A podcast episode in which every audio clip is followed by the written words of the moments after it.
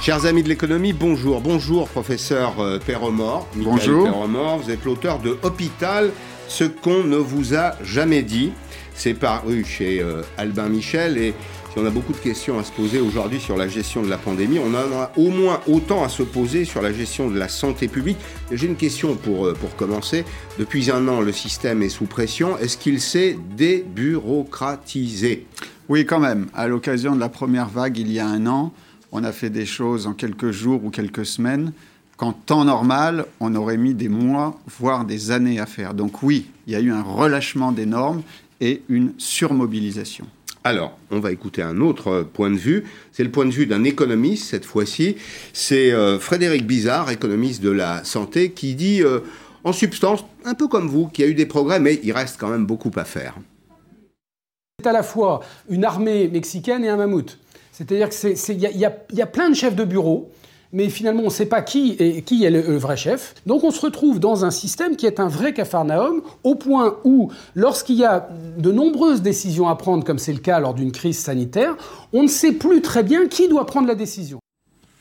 Alors, dans toutes les organisations, c'est le point de vue de Frédéric Bizarre, dans toutes les organisations, il y a le problème de la prise de décision, de l'appréciation de la prise de décision. C'est clair dans une entreprise, privée ou publique, quand il y a un chef, quand il y a j'allais dire un board, hein, euh, un conseil, et puis il y a quelqu'un qui prend la décision. Là, ce que dit Frédéric Bizarre en substance, c'est qu'on ne sait pas, c'est diffus, c'est un peu fragmenté. Vrai? C'est vrai. Alors, à l'hôpital, il y a quand même un chef. C'est le directeur, et la loi de Roselyne Bachelot, la loi HPST, lui a donné tous les pouvoirs. Néanmoins, ce chef est difficile d'accès. Il est loin, il a d'autres choses à faire. Et donc, en dessous de ce chef, entre lui et les soignants, il y a beaucoup d'instances il y a des commissions, il y a des strates, il y a des pôles, il y a des regroupements d'hôpitaux. Et donc ce qu'il disait là est très juste, c'est qu'on ne sait plus à qui s'adresser pour une décision mmh. aussi simple soit-elle. Mmh. Il y a trop d'instances. Comment en est-on arrivé là? Je, Ça fait une vingtaine d'années, hein, de mon point de vue, qu'on a compliqué le quotidien euh, de l'hôpital, ce qui a d'ailleurs beaucoup démotivé les, les soignants. Je pense que ce sont des décisions politiques ce sont les réformes accumulées de l'hôpital ces 20 dernières années qui ont mis les soignants sous cloche et qui ont surtout euh, élargi le nombre d'instances. À tel point qu'aujourd'hui, il y a un brouillard, on ne peut plus prendre la moindre décision parce qu'on ne sait plus à qui s'adresser. Chaque ministre qui arrive ajoute sa réforme, mais ne suspend pas les effets de la précédente? Exactement. On rajoute des strates, et je ne sais pas pourquoi en France, c'est valable à l'hôpital, mais je crois que c'est valable dans toutes les administrations, on oublie de retirer les précédentes. C'est ça le problème, c'est que la France crée, mais elle n'efface pas. Hmm. Et à l'hôpital, c'est par exemple, on avait avant le directeur de l'hôpital. C'est vers lui qu'on devait se tourner pour un problème. Les hôpitaux, y compris un médecin. Oui. Euh, aujourd'hui, les hôpitaux ont été regroupés en groupements hospitaliers. Donc, on a le directeur du groupe hospitalier ce qui est normal. Pourquoi pas dans une logique de mmh. rationalisation Sauf qu'on a laissé les directeurs d'hôpitaux. Donc, avant, on avait une couche, aujourd'hui, on en a deux. Mmh. Et on en a même plusieurs en réalité. Mmh. Alors, euh, vous connaissez la formule hein, qui dit euh, la perfection est atteinte non pas quand il y a des choses à ajouter, mais quand il n'y a plus rien à enlever. Ça, au fond, c'est un état d'esprit. C'est-à-dire, c'est ce qu'on appelle le lean management. Hein. C'est des structures euh, claires, euh, lisibles. Elles ont vocation à être souples, flexibles, opérationnelles, à pouvoir répondre tout à la fois euh, à une mer calme et à, une situation de tension, à une situation de, de gros temps. Donc ça, c'est peut-être la révolution qu'il faut faire dans le domaine de la santé, revenir à la simplicité. Oui, à des choses simples. En fait, il faut repartir du bas, c'est-à-dire des besoins des patients. Et les besoins des patients, ce sont les besoins des soignants. Il faut simplement partir de l'évidence. Comment soigner mieux? Quels sont les défis stratégiques? La population vieillit, il faut sans doute arrêter le tout ambulatoire, peut-être mettre un peu plus de lits. Voyez, partir de choses simples et ensuite remonter vers le haut. Et non pas faire l'inverse. Le problème qu'on a à l'hôpital, c'est que tout part du haut alors du ministère de la Santé notamment, et pourtant les effectifs de la rue de Ségur, c'est la, rue de Paris qui abrite le ministère de la Santé, les effectifs de la, rue de Ségur sont décroissants. On va regarder ces, chiffres. Vous voyez, c'était par exemple presque 9000 en 2019, 7450 en 2020, tout récemment, et puis il y a une réforme, on supprime des effectifs, 4819, on est bien au ministère de la Santé. Maintenant, il y a la question des agences, c'est-à-dire que le double phénomène qui est passionnant à observer du point de vue de la gouvernance, c'est qu'on a resserré le, cœur du dispositif, mais en même temps fragmenté, éclaté la gouvernance, et donc on se retrouve avec un univers complètement balkanisé. Exactement, c'est ce que je crois aussi. Il y avait, je crois, avant la, la pandémie, une quinzaine d'agences nationales. Je ne sais pas si vous vous rendez compte. Et on en a rajouté au moins cinq depuis, depuis un an. On a fait euh, au hasard le conseil scientifique, le conseil d'orientation de la stratégie euh, vaccinale, euh, le comité d'analyse, recherche et je ne sais plus quoi. J'en perds mon latin. C'est significatif. Et donc, si vous voulez, effectivement, mm. comme vous dites, les effectifs fondent au sommet de la pyramide, mais il y a de multiples structures qui se surajoutent. Et en plus, il faut dire, et ça je crois que tout le monde l'a bien constaté, que c'est hermétique entre ces structures. Elles ne coopèrent pas forcément entre elles. Parfois même, elles sont rivales. Alors, elles sont en situation de concurrence dans certains cas C'est ce qui se dit. Alors, moi, je ne suis pas dans les arcanes, bien entendu, mais en tout cas, j'ai certains patients qui travaillent dans, ce type de structure et qui nous disent clairement que les gens se regardent plutôt en chien de faïence. Mais donc, il y a des, comment dire, des conflits, des rivalités de pouvoir? Sans doute. C'est politique Des guerres de clochers. Je ne sais pas si c'est politique. Mais vous savez, ça c'est très français. Hein. C'est comme les médecins. Vous mettez trois médecins dans une salle, mm. euh, au bout d'un quart d'heure, ils s'entretuent parce qu'ils ne pensent pas du tout la même chose les uns les autres. Donc je crois que c'est un peu partout pareil. Hein. Il n'y a pas que l'administration. Alors, et puis il y a aussi le modèle de gouvernance globale qu'on a cherché à résumer. Alors on l'a simplifié parce que vous l'avez dit, c'est très complexe. On l'a simplifié avec les éléments suivants. La crise d'aujourd'hui, et je, parle vraiment de politique publique, hein. on ne parle pas de santé. La, la, la crise, elle est gérée par le Conseil de défense sanitaire. Ça, c'est le mhm. premier point. Vous allez nous expliquer ce que c'est exactement. En dessous, il y a la logistique. C'est une organisation qui présente un caractère euh, interministériel. Le ministère de la Santé, tout ça redescend euh, en pluie fine, si je puis dire, dans euh, les arcanes du ministère de la Santé. Puis il y a 18 ARS, Agences régionales de santé. Tout ça sous le contrôle, et le schéma, pourtant, on l'a simplifié, mais, il dit déjà tout de la complexité, tout ça sous le contrôle de Santé publique France. Est-ce que euh, c'est une, gouvernance qu'il ne faut pas réformer d'urgence? Est-ce que c'est pas ça, la priorité des priorités? Alors, moi, je ne connais pas le détail, bien sûr, hein, je ne suis qu'un modeste euh, chirurgien, mais c'est vrai que euh, quand on lit sur la question, on est, on est très frappé de la complexité du système. Moi, je crois finalement un système où les décisions seraient prises d'en haut, ça j'y crois, qu'elles soient centralisées, ça ne me dérange mhm. pas, mais qu'ensuite on fasse surtout confiance aux gens de terrain. Les ARS, je n'ai rien contre les ARS, ce sont sans doute des gens euh, formidables, mais à ce moment-là, laissons-leur leurs décisions. Là, on a l'impression que ça fait sans arrêt l'aller-retour entre les différentes strates. Strates mhm. pardon. Mhm. Donc je crois qu'en effet, il faut supprimer les structures intermédiaires entre le ministère là-haut, Santé publique France, les ARS et puis les soignants, les mmh. hôpitaux. Tout ce qui est intermédiaire devrait être euh, élagué. Mmh.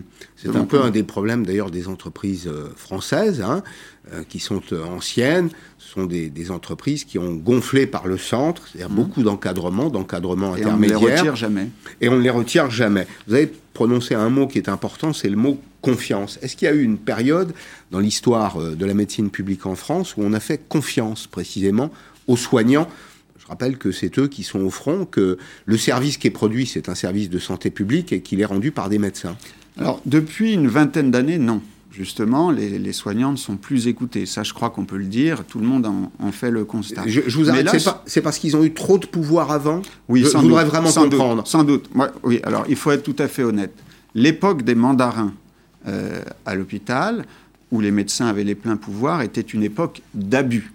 C'est-à-dire que les gens il faut le dire aussi, dépensaient sans compter, pensaient qu'ils étaient tous les meilleurs, n'avaient aucune vision médico-économique de la situation. Et c'est vrai que, à mon avis, c'est quand même un peu à cause d'eux qu'on paye aujourd'hui les pots cassés. Simplement, on est allé trop loin, on a mis le curseur à l'extrême opposé. Je pense qu'il faudrait tout simplement rééquilibrer au milieu et faire une démocratie hospitalière où les soignants et l'administration travaillent main dans les mains, à armes égales, qu'ils s'entendent, au lieu d'avoir placé les médecins et les soignants systématiquement sous la coupe de nos mmh. autorités. Je pense qu'il faut rééquilibrer les pouvoirs, tout simplement. Il y a un vrai mal-être professionnel des, médecins, des, pas seulement d'ailleurs, hein, infirmiers. Euh. Bien sûr, mais ça c'est évident. Ça fait euh, quelques années, il y a eu des grèves fin 2019, des manifestations. les gens réclament pas seulement plus de moyens, ils réclament de retrouver un sens à leur profession. Ils en ont assez que tout soit dicté d'en haut, ils en ont assez d'être gérés uniquement par des tableaux Excel, ils en ont marre, ils veulent retrouver un sens, ils veulent, le sens de l'initiative. Mhm. Ça va être difficile à faire parce qu'on est vraiment parti du mauvais côté et le rééquilibrage sera, à mon avis, euh, assez difficile. Est-il exact que l'administration centrale de la santé n'attire pas les meilleurs? Je n'en sais rien. Je n'en sais rien, je ne veux pas être persifleur. Euh, je ne peux pas vous le dire. Sincèrement, je n'en sais rien. Je sais que ça se dit, mais moi, je n'ai pas d'avis personnel. Les gens que vous rencontrez sont compétents?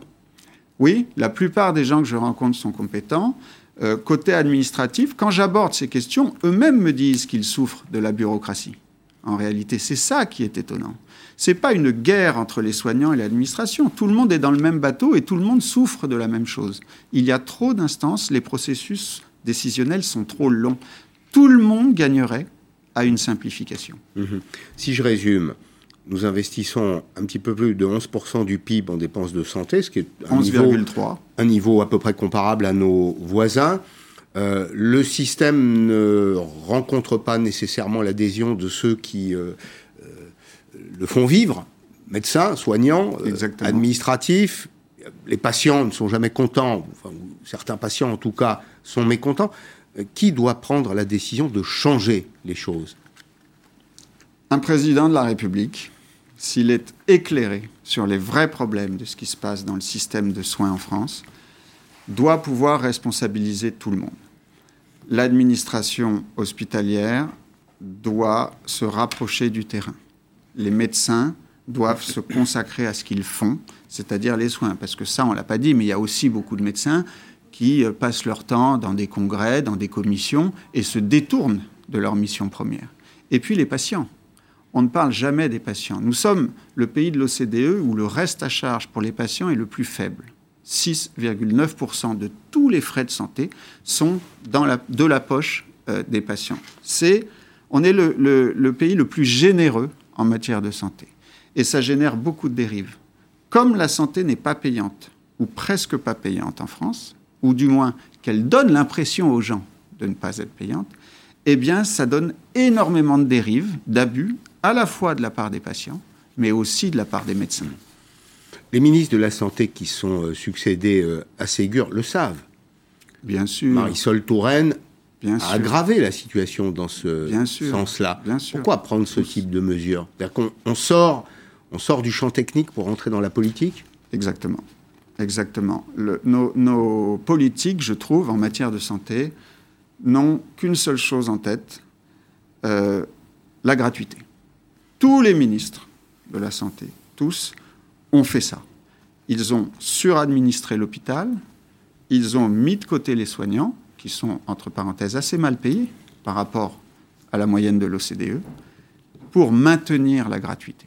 Il faut à tout prix que la gratuité ou la quasi-gratuité des soins soit maintenue. C'est électoraliste, c'est tout à fait démagogique. Donc l'argent il faut bien le prendre ailleurs. Et c'est comme ça qu'on est en train de rogner sur le nombre de lits, sur la rénovation des hôpitaux, sur l'investissement en matière de santé. Tous les pays en Europe qui investissent plus que la France dans la santé, dans la santé publique, dans la prévention, dans la psychiatrie, mmh. sont des pays où le reste à charge pour les patients est plus élevé. Mmh. On ne peut pas tout avoir.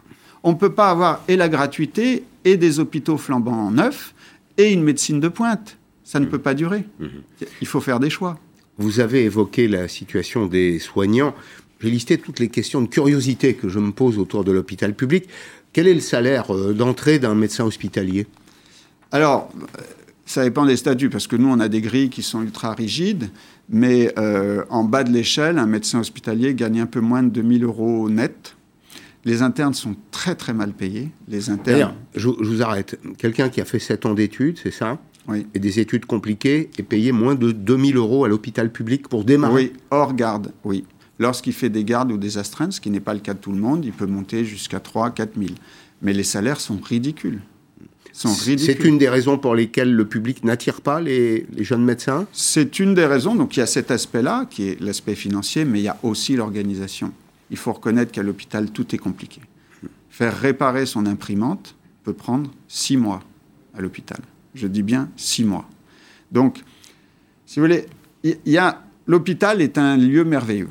Moi, je, suis fier de travailler à l'hôpital et je suis heureux à l'hôpital. Mm. Mais il faut reconnaître que c'est de plus en plus pénible et pour tout. Mm. Je, comprends. Si ça va jusqu'à l'imprimante de l'ordinateur, je comprends. J'en reviens au modèle d'organisation. Euh, les ARS. Les ARS ont été beaucoup mis en accusation pendant cette, euh, cette séquence.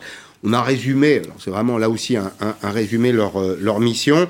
elles sont chargées de l'organisation de la veille sanitaire de l'anticipation, de la préparation, de la gestion des crises sanitaires, on est en plein dedans d'ailleurs, du financement de l'évaluation des actions de, euh, de prévention. Cela dit, aujourd'hui dans le, journal Le Figaro, un, long dossier avec quelques exemples un peu courtelinesques. Un médecin qui s'adresse à l'ARS pour demander un petit coup de pouce, on lui demande d'abord de remplir, je reviens à votre exemple, un tableau euh, Excel. Un médecin qui euh, a besoin de doses de vaccins qui pourrait s'adresser à l'hôpital d'à côté qui a un petit surplus, euh, l'ARS lui explique, ou un agent de l'ARS lui explique que non, il peut pas aller les chercher, même si c'est à 100 mètres de chez lui, de son cabinet, parce qu'il va secouer les doses probablement entre les deux et ça risque d'altérer le produit. Tout ça est vrai? Tout ça est vrai. Tout ça est vrai. Les ARS, en fait, se trouvent entre le marteau et l'enclume. Les ARS, à mon avis, sont soumises à des injonctions contradictoires. On leur dit, euh, venant d'en haut, matin, midi et soir, qu'il faut faire des économies. On leur trace des feuilles de route. On leur dit, qu'il faut faire comme ci, pas, comme ça. Il faut pondre telle norme, etc. Les ARS sont très fortes pour pondre des normes. C'est les ordres qui viennent d'en haut. Mais après, elles sont entre le haut et le terrain, c'est-à-dire les médecins ou les établissements de santé, qui, eux, tout naturellement, s'adressent aux ARS quand il y a un problème à régler. Mmh. Mais là, elles ne savent plus faire, puisque elles, elles n'ont, comme habitude, que de recevoir les ordres d'en haut.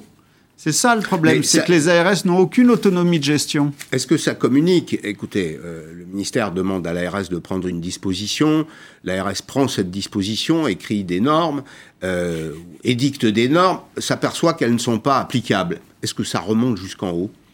Peut-être, mais le temps que ça remonte, bah, la norme inapplicable a été appliquée, et mal, hmm. et des milliers de fois. Hmm. Non, ce que je veux dire, euh, sans plaisanter, c'est que les ARS ont un rôle, à mon avis, assez ingrat. C'est-à-dire qu'elles sont dans l'injonction contradictoire du matin au soir. On leur dit de faire ça, elles essaient de le faire, sans doute avec des moyens restreints d'ailleurs, mais elle bute sur le terrain qui lui dit non, c'est trop, trop de normes, ou ça n'est pas possible, ou il faut. Mais dans ce sens-là, ça, ne marche pas. Mm. Parce que si elle remonte, ben, on va leur dire non. Et donc, euh, elles sont euh, entre deux feux en permanence. Mm. Est-ce que ces informations arrivent, selon vous, jusqu'au bureau du président de la République? Est-ce qu'il le sait? Ce que vous décrivez là est, strictement, strictement absurde. C'est, comme on le dit parfois, un peu le, règne de l'absurdie. Je pense qu'il le sait. On a la chance d'avoir un président de la République jeune, quand même, moderne, il faut bien le reconnaître, euh, intelligent, à mon sens. Je pense qu'il le sait, mais c'est partout pareil. Il n'y a mm. pas que dans le domaine de la santé. Il est en face d'une montagne, le mm. président.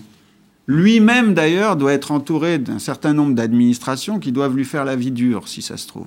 Donc, le vrai problème, il est, c'est tellement ancré. Comment voulez-vous mettre tout ça par terre? Bah, C'est très difficile. Tout à l'heure, vous m'avez dit, pour démarrer cette émission, pendant euh, la pandémie, sous la pression des événements, l'administration a fait preuve euh, d'agilité. Euh, elle a été diligente, comme on dit. Parce que c'était vital. Mais pourquoi ne pas continuer? Qu'est-ce qui empêche, qu'est-ce qui empêche de conserver le, le mode opérationnel efficace? L'hôpital, sans doute, va retrouver ses vieux démons une fois la crise passée. On a montré qu'on était agile, qu'on travaillait en très bonne intelligence et vite avec l'administration. Il s'est passé des choses remarquables. L'hôpital a retrouvé sa raison d'être, puisqu'on a mis temporairement patients et soignants au cœur du sujet. C'est ça qui nous bah, manquait. Ce que, ce que, vous me dites est, est, tragique. Mais après, mais après, une fois la crise passée, avez-vous la naïveté de penser que ça va continuer? Je n'y crois pas. 30 secondes. Ça fait 20 ans que je suis un observateur attentif de ce qui se passe à l'hôpital et dans la société en général. Jamais, jamais, on revient en arrière. Ça va toujours dans le même sens. Mhm. Et donc moi, ce que je crains, c'est qu'on mette davantage sous cloche l'hôpital une fois que la crise sera finie. Est-ce que euh, la culture du mode projet, vous savez, qui est une culture qui est beaucoup rentrée dans les entreprises, mhm on appelle, ça le mode agile en réalité, et rentrer également dans les ARS, dans les administrations. Il y a des projets, mais ils sont souvent très technocratiques, très longs à mettre en œuvre, et quand il s'agit de les concrétiser, ça bloque de partout. Il y a autre chose que je voudrais dire, c'est que notre société est vérolée par le principe de précaution, qui a été largement dévoyé d'ailleurs depuis son apparition dans les années 70. Le principe de précaution, au départ, était une aide à la prise de risque quand il n'y avait pas de certitude scientifique. C'est devenu une contre-aide, c'est devenu un frein, puisque maintenant, il faut systématiquement mettre en place des procédures d'analyse de risque avant de prendre une décision. C'est euh, ça qui nous plombe. C'est ça qui nous plombe à l'hôpital. Et donc, les projets, oui, il y a des projets de restructuration hospitalière qui sont souvent euh, pour agrandir un service ou pour fusionner les services. Certes, mais les projets du quotidien, les projets euh, pour euh, avoir une infirmière de plus, pour ouvrir un box de consultation, pour transformer un local, ceux-là, ils sont très souvent abandonnés parce qu'ils se heurtent à plein de strates, à plein d'oppositions en fait. Rien n'est facile à l'hôpital quand il s'agit de faire des choses simples. Une question un peu personnelle. Vous êtes chef du service urologie à Cochin, à Paris. Vous êtes heureux d'aller travailler le matin? Je suis très heureux d'aller à l'hôpital. Je suis fier euh, d'appartenir à l'assistance publique, même si, vous l'aurez compris, euh, je la critique de temps en temps. Mais si je n'aimais pas l'assistance publique, est-ce que je perdrais mon temps à la critiquer Sincèrement?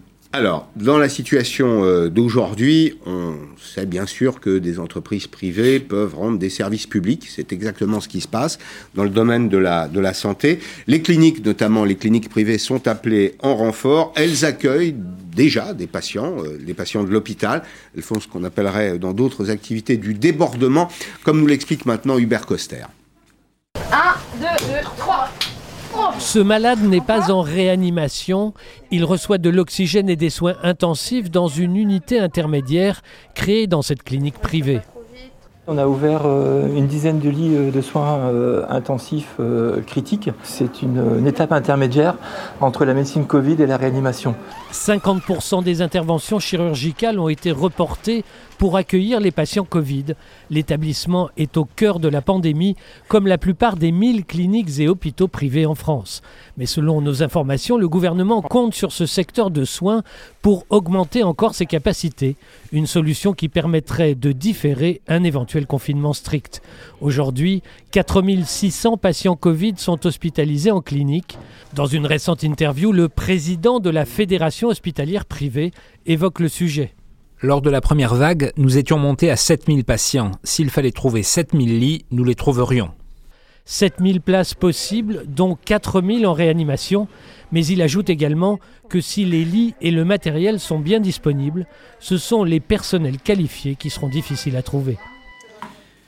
Bien, nous allons exercer notre droit de suite. Nous sommes avec Lamine Garbi. Bonjour Monsieur Garbi, merci d'être avec nous. Vous êtes président de la Fédération euh, hospitalière du secteur privé.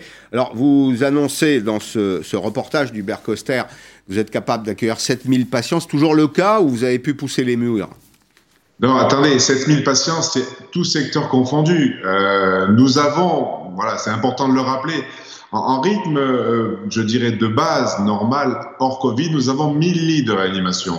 On a pu, grâce à l'administration qui a autorisé en trois jours, trois jours, c'est quand même extraordinaire, 100 de nos cliniques à monter une unité de réanimation. Donc nous sommes aujourd'hui à 2000 lits.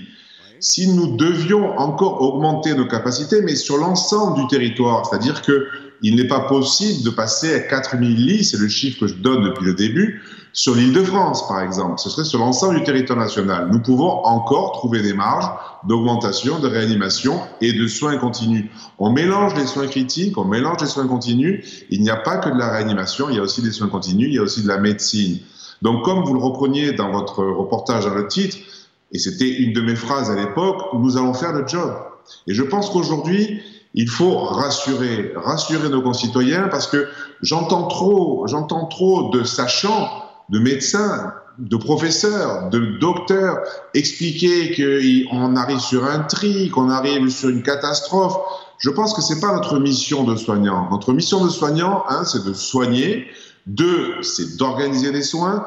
Et trois, de rassurer nos concitoyens. Après les difficultés, nous devons les traiter avec ce que l'on appelle nos tutelles, notre ministre, notre Premier ministre et le Président de la République. Voilà, je pense qu'il faut faire attention parce que on va sur une pente que j'estime dangereuse pour le moral de nos concitoyens qui est déjà bien atteint. Je, je vous le confirme, en effet.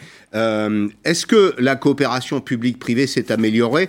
C'est ce que vous nous dites là, manifestement, la, la, crise a accéléré les, a tendu des passerelles entre les deux mondes.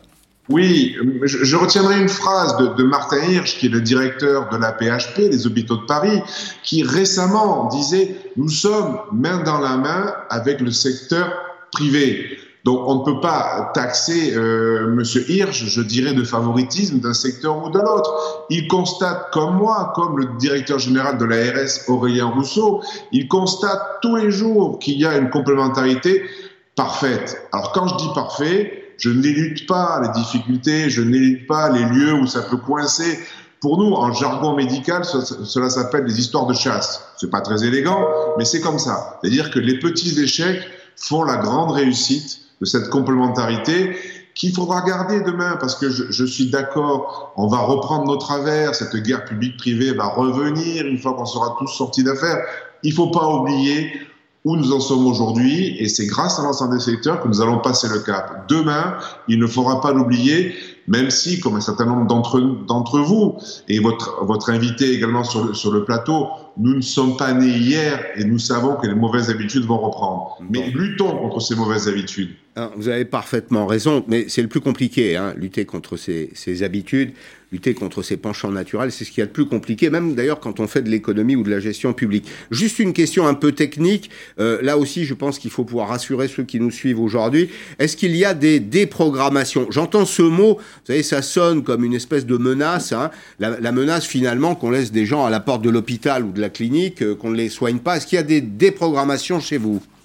Oui, nous avons des injonctions de nos ARS lorsqu'il y a une tension de déprogrammer à hauteur de 40 et 50% Ça, c'est la demande de l'ARS. Après, il y a la réalité. Et aujourd'hui, on ne déprogramme pas à hauteur de 40 à 50% sauf certains territoires qui effectivement sont impactés.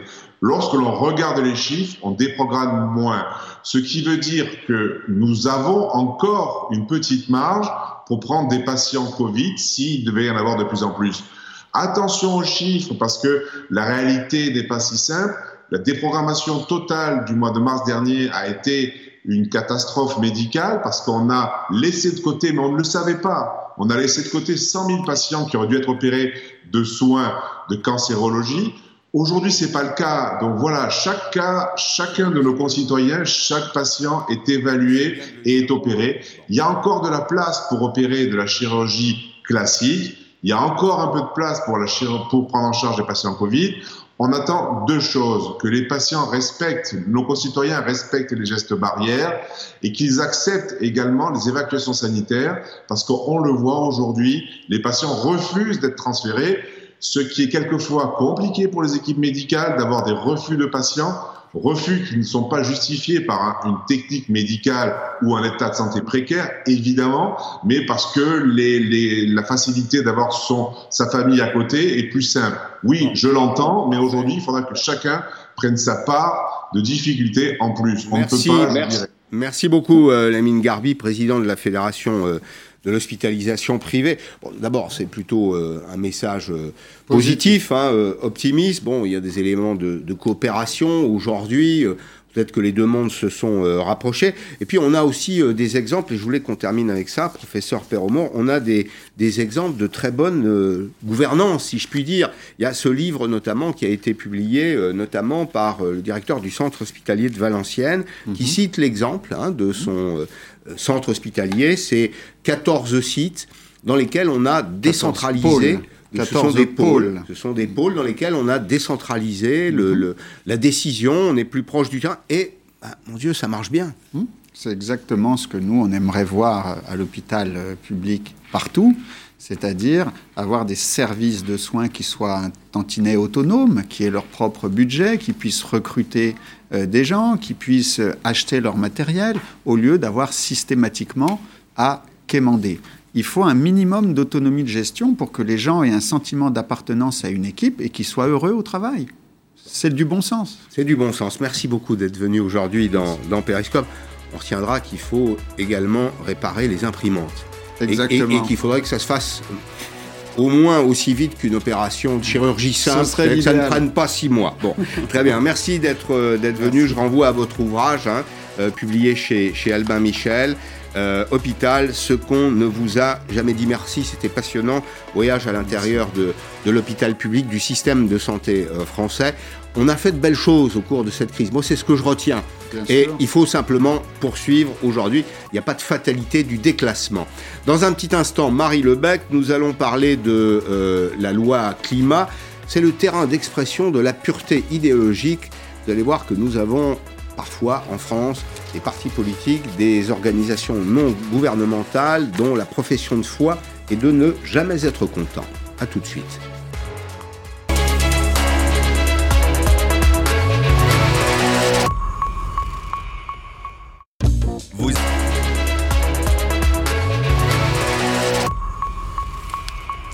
Deuxième partie de Périscope avec Marie Lebec. Bonjour, madame, vous êtes euh, députée La République En Marche des Yvelines, membre de la commission des finances et je voulais qu'on évoque avec vous la loi climat. Les débats ont démarré euh, hier, on en a pour quelques jours, quelques semaines sans doute. C'est un débat parfois un peu trash hein, d'ailleurs, dans lequel s'exprime la pureté idéologique. C'est-à-dire que où il y en a trop, où il y en a pas assez, c'est assez français, euh, jamais assez vert pour les écologistes, pratique, pragmatique, euh, proche du terrain pour vous. Alors Jean-Luc Mélenchon fait lui-même des propositions, propose de sortir du nucléaire en 2030 aller vers le tout renouvelable dès 2030. Euh, Marine Le Pen défend la proximité, le localisme, etc. Et puis il y avait dimanche à Paris et dans d'autres villes de France une manifestation qui était une espèce d'injonction pour votre majorité. Il faut aller plus loin. Il faut aller beaucoup plus loin. Alors voilà, d'ailleurs, rapidement, un verbatim de ce qu'on entendait dans les rangs des manifestants. Réagir face à la loi climat qui a été complètement dénaturée. Il est en train de massacrer euh, ce qu'a fait euh, la Convention citoyenne sur le climat. On se souvient tous qu'Emmanuel Macron avait dit qu'il reprendrait ses propositions sans filtre.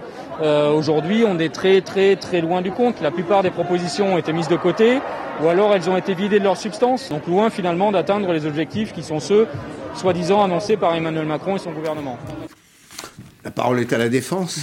Non, je ne vais, pas- je vais pas me défendre face à des gens qui sont engagés dans des associations. Euh, je crois que c'est le rôle des associations de toujours un peu challenger, mais ce n'est pas le rôle du politique. Le rôle du politique, c'est de réussir à faire converger les intérêts des associations et les intérêts euh, du monde économique, notamment sur ces sujets euh, climat, et de montrer que les deux ne sont pas en opposition, mais qu'avec une trajectoire, avec de la prévisibilité, on est capable euh, de mener à bien cette transition écologique. Hmm. Est-ce que le président de la République ne s'est pas un peu piégé quand même avec la, Convention citoyenne?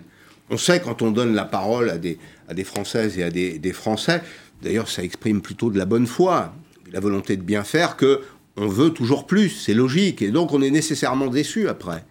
Je crois que le processus dans lequel on s'est engagé euh, suite euh, au grand débat de cette euh, convention citoyenne, il est inédit, il est intéressant et il permet finalement de venir réfléchir un peu en dehors du cadre habituel dans lequel se passent les, débats politiques. Donc c'est la vertu de cette convention citoyenne. Après, il y a le débat au Parlement et je crois qu'il faut laisser aussi le temps de débat parlementaire. Et sur ce, sur ce texte, il y a bien sûr des points sur lesquels nous ne sommes pas en accord avec les oppositions, mais il y a aussi des points de convergence sur lesquels nous voyons que nous pouvons aller plus loin. Et enfin, je crois que ça permet, et c'est euh, la vertu de ce texte, de aussi donner, donner le temps à la République en marche de définir ce qu'est sa ligne en matière de, de transition écologique. Bon, mais est-ce qu'on peut tout à la fois défendre le climat, défendre les acquis sociaux, défendre les libertés économiques? Je crois que le climat et euh, les libertés économiques ne sont pas euh, du tout en opposition. Je crois qu'on est plutôt euh, justement dans un moment où on a une prise de conscience des acteurs économiques qu'il faut embrasser cette transition écologique, que c'est un levier pour elle de croissance, de compétitivité, et pour les pouvoirs publics, c'est aussi un très bon moyen de susciter de l'investissement. C'est le sens de cette loi climat, mais c'est aussi le sens d'autres dispositions. Je pense notamment au plan de relance. On voit bien que dans ce plan de relance, il y a un volet qui est dédié à la transition écologique Mmh. à hauteur de 30 milliards, mais un volet aussi, si on, si on ne lit pas selon les trois axes habituels, euh, compétitivité, transition écologique et cohésion, si on regarde les mesures, on voit aussi qu'il y a à peu près euh, 30 milliards qui sont consacrés uniquement à la transformation de notre industrie. les, précisément, l'industrie, elle ne s'est pas déjà en partie transformée. Vous avez vu comme moi les échos hier, une usine de batteries électriques, des usines de batteries électriques bientôt en France. Les Français participent à ce projet. Bon, ça va très vite. En 2030, la moitié des constructeurs dans le monde ne vendront plus que des voitures électriques. Échangé il n'y a pas très longtemps avec le dirigeant d'une grande marque, euh, d'un portefeuille de marques qui vend des, des produits de grande distribution. Euh, qui vend aujourd'hui des produits euh, qui sont décarbonés pratiquement, des petites choses toutes simples de la vie quotidienne. les fabricants de machines à laver le linge vous vendent des programmes 30 degrés contre 40 degrés. Ça lave aussi bien et ça permet d'économiser l'énergie au cube pratiquement. Tout ça est en marche. Oui, d'une, tout ça est en marche. Ce que démontrent vos exemples, c'est que les acteurs économiques, ils sont capables de conduire cette transformation. Et ce que démontre ce texte, c'est que quand on fixe des trajectoires en partenariat avec, euh, avec euh, les filières, des, trajectoires qu'elles peuvent atteindre, parce que vous savez, le temps politique n'est pas le même que le temps économique. Le temps économique, il est mm. plus long. Quand une entreprise, elle fait des investissements, elle fait pas des investissements euh, sur 5 ans ou, elle fait des investissements sur plutôt 10 ans et elle choisit, elle bâtit euh, le modèle dans lequel elle va, elle va évoluer. Donc je crois que d'une, ça démontre qu'elles sont capables de le faire, et de deux, que quand le politique flèche bien euh, ses choix de politique publique, on le voit avec le plan de relance, la décarbonation euh, de l'économie, le pari sur le véhicule électrique d'ici 2040 et la fin du moteur thermique, on est en capacité de mener cette transformation. Je crois que c'est très concret. Dans ce texte, par exemple, ce qui est intéressant, on parle de comment le pouvoir politique et le pouvoir économique peuvent fonctionner en matière de transition écologique. On voit bien que sur la commande publique, par exemple, il y a un, article qui porte sur la commande publique dans ce texte. On va intégrer des critères environnementaux et c'est quand même 200 euh, milliards qui peuvent euh, être, euh, être mobilisés. C'est la commande publique en France, 200 milliards. Oui, pardon, la commande publique en France. Oui, c'est ça. Et, avec, souvent, j'entendais dans votre reportage, certains disent c'est pas assez, ça va pas assez loin. Bah, vous voyez, une des batailles parlementaires, c'est de dire on intègre aussi euh, dans pour ces critères environnementaux les concessions. Et donc, à ces deux choix de politique, parier sur les critères environnementaux mm. pour la commande publique et pour le, modèle des concessions, ça permet de se projeter plus loin et d'inciter les entreprises à s'emparer de ce sujet de transition écologique. Mm. L'écologie est devenue une espèce de religion, non, aujourd'hui? Je ne sais pas si c'est une religion, en tout cas... Une forme de paganisme.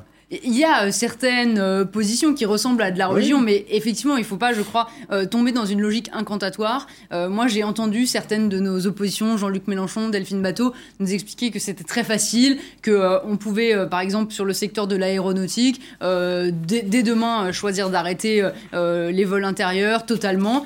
Or, d'une, la filière aéronautique, c'est quand même une filière d'excellence française pour laquelle nous sommes reconnus. Et ensuite, c'est 300 000 emplois qui sont à la clé. Moi, je veux bien euh, qu'on arrête euh, dès demain, mais j'aimerais aussi, dans ce cas, qu'on aille expliquer à ces personnes comment on les accompagne vers une reconversion. Et ça, ça se fait pas en 48 heures, ça se fait sur plusieurs années. Ce qui est important, c'est de conduire euh, le modèle pour que, effectivement, on trouve peut-être une voie plus équilibrée qui permette à la fois d'aller vers une filière aéronautique plus décarboné et en même temps la transformation des emplois. Vous savez que c'est le cas au Canada aujourd'hui. Les avions électriques fonctionnent, y compris des avions de ligne. Alors ce sont des petites lignes pour le moment, hein, c'est du, transport de proximité, c'est moins d'une heure de vol, mais c'est une réalité qui existe déjà et Airbus a promis pour 2035 un, avion euh, qui serait un avion zéro carbone.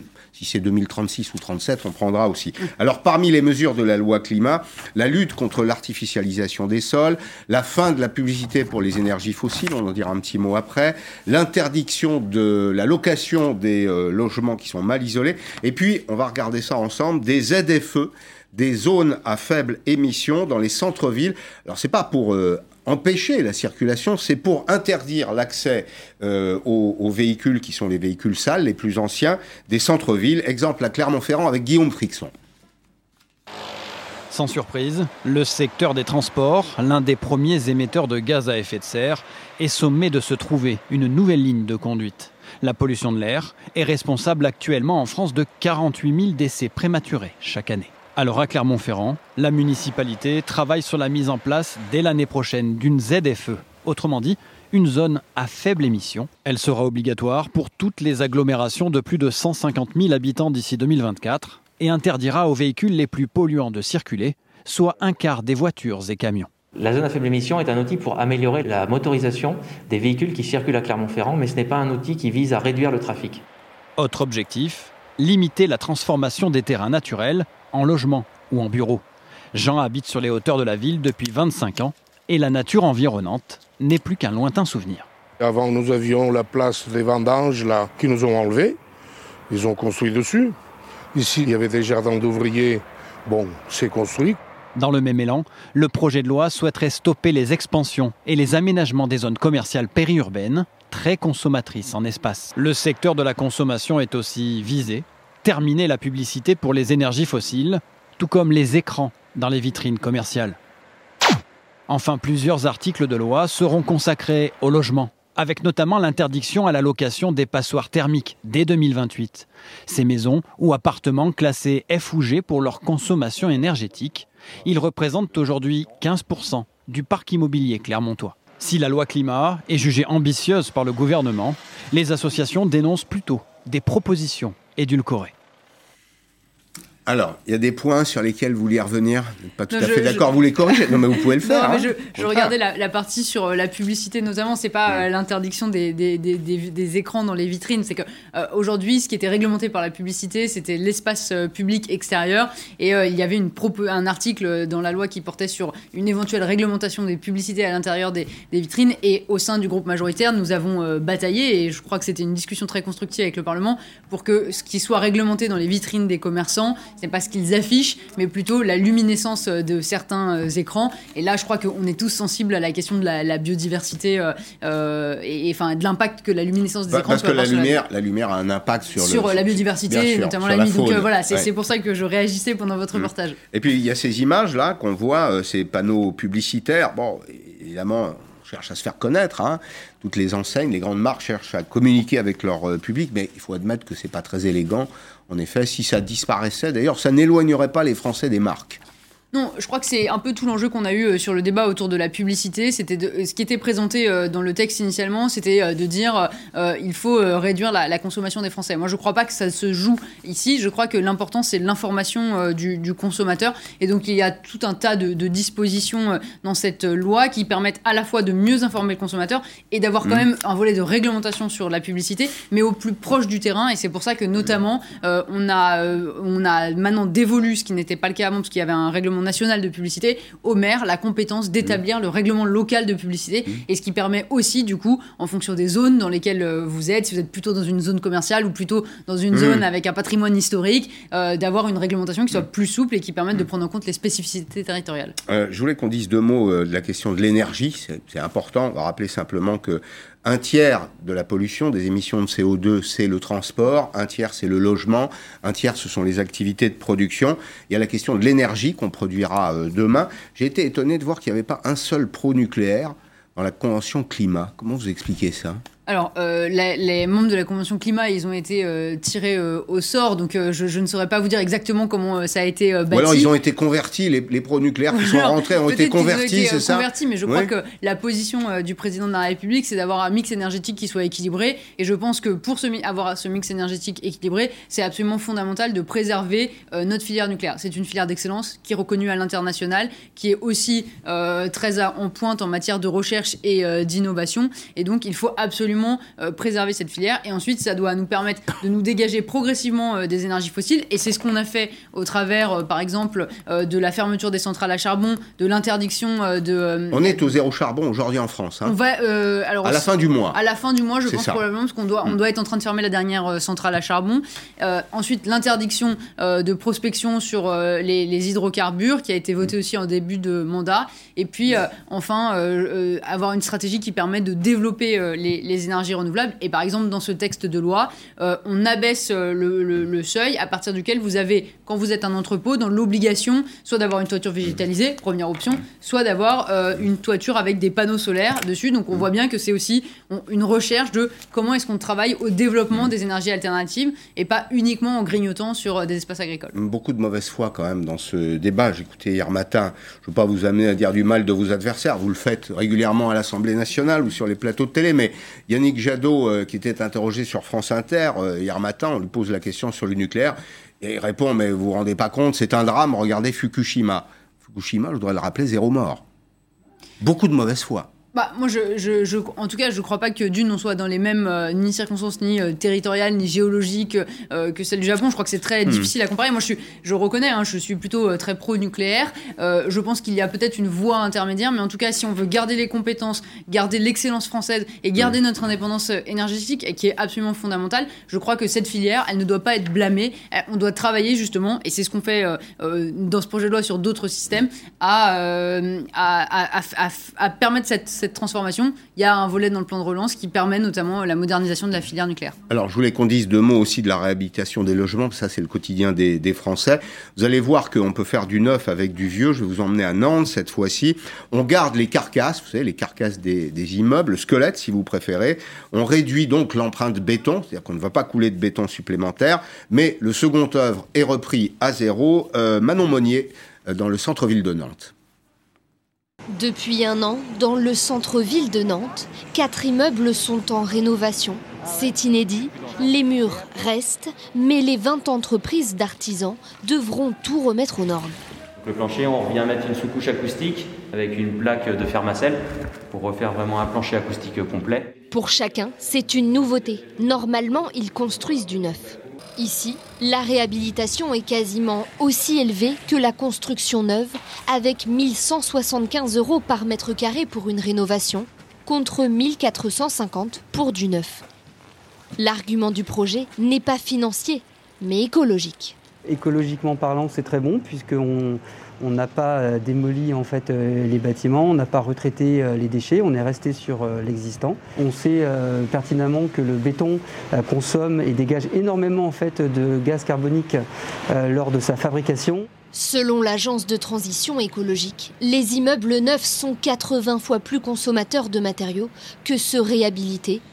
Ce projet est aussi social. Il a été confié à une coopérative immobilière pour rendre l'acquisition accessible à tous les ménages. 66% sont euh, donc des acquéreurs employés, ouvriers ou fonctionnaires. Plus éco-responsables, ces bâtiments incarnent peut-être l'urbanisme de demain. Faire du neuf avec du vieux, c'est un peu recycler à grande échelle. Alors, Marie Lebec, il nous reste deux minutes. Il y a la préoccupation écologique, puis il y a le cadre normatif aussi. Vous voyez, là, on parle du, logement. Un chantier auquel vous devez vous attaquer, c'est notamment les normes de construction. Tous ceux qui travaillent dans ce secteur, mais dans les mairies. Hein, aujourd'hui, pour euh, euh, employer euh, quelqu'un qui est compétent, il faut employer un bac plus 15 pratiquement pour comprendre le droit de l'urbanisme. mais dans les entreprises aussi, la, la, contrainte en matière de normes, etc. Tout ça, ça ralentit la construction de logements neufs. Est-ce que c'est pas ça un chantier prioritaire? Ce qu'on constate, c'est que euh, dans le reportage que vous avez montré, les entreprises, elles savent faire, elles savent faire mieux, et euh, on est en capacité d'accompagner. Il y a eu euh, une loi sur le logement, qui est la loi Elan, qui a permis justement d'alléger un certain nombre de contraintes, notamment pour les, mairies en matière, par exemple, de recours sur, sur les permis de construire. Et ensuite, je ne sais pas si c'est un enjeu tant de normes qu'un enjeu d'une d'espace, et de, on a ce débat dans le cadre de la... le temps de construction. Le, temps de construction est long. où est-ce qu'on implante les logements euh, est long. et effectivement, et ce qui est très intéressant, c'est comment on rénove aussi un certain nombre de logements. C'est ce que vous montrez dans votre, euh, dans votre reportage. Il y a effectivement, on est en capacité de faire mieux. Ce qu'on voit bien, et je, pardon, je me permets de le souligner, ce qui est aussi particulièrement intéressant, c'est de montrer que, euh, vous voyez dans votre exemple, compétitivité économique et transition écologique peuvent parfaitement aller de pair, mm. puisque on voit bien que des entreprises, des artisans sont en capacité de faire des rénovations sur de, de l'existant. Et donc, je crois que ça doit nous inspirer et nous mm démontrer que quand on, fait le cadre normatif euh, adéquat, on est en capacité d'avoir les acteurs économiques qui s'en emparent et qui euh, donc remportent des marchés, sont compétitifs et sont aussi compétitifs à l'international. Bon, juste dernière question, ça fait un peu inventaire à l'après-vert, mais ça fait partie du, contenu de la loi. Vous êtes pour forcer, vous, un menu euh, végétarien euh, dans, les, cantines, les établissements qui, accueillent, publics qui accueillent les enfants, et même dans le privé d'ailleurs Alors, euh, c'est un débat qu'on a eu assez vif euh, en interne au sein du groupe. Je crois que c'est un débat intéressant il y aura euh, l'extension de l'expérimentation de la loi alimentation agriculture qui permet, enfin qui mm. oblige à avoir au moins une fois par semaine un menu végétarien et dans le même temps il y aura l'expérimentation d'une option quotidienne végétarienne. Moi, à titre personnel, euh, je trouve que euh, c'est quelque chose, c'est intéressant d'y mm. réfléchir, mais surtout ce qu'on constate, c'est que les collectivités, elles sont souvent plus en avance et que on n'est pas forcément obligé d'aller vers une contrainte parce qu'elles s'en emparent aussi, elles aussi du sujet. C'est ça la question. Laisser la contrainte de côté, laisser le choix euh, aux Françaises et aux Français. Merci beaucoup. Merci, d'être venu, Marie Lebec. Euh, Arlette Chabot, le débat dans 5 minutes sur LCI. À demain, 16h en direct. À demain.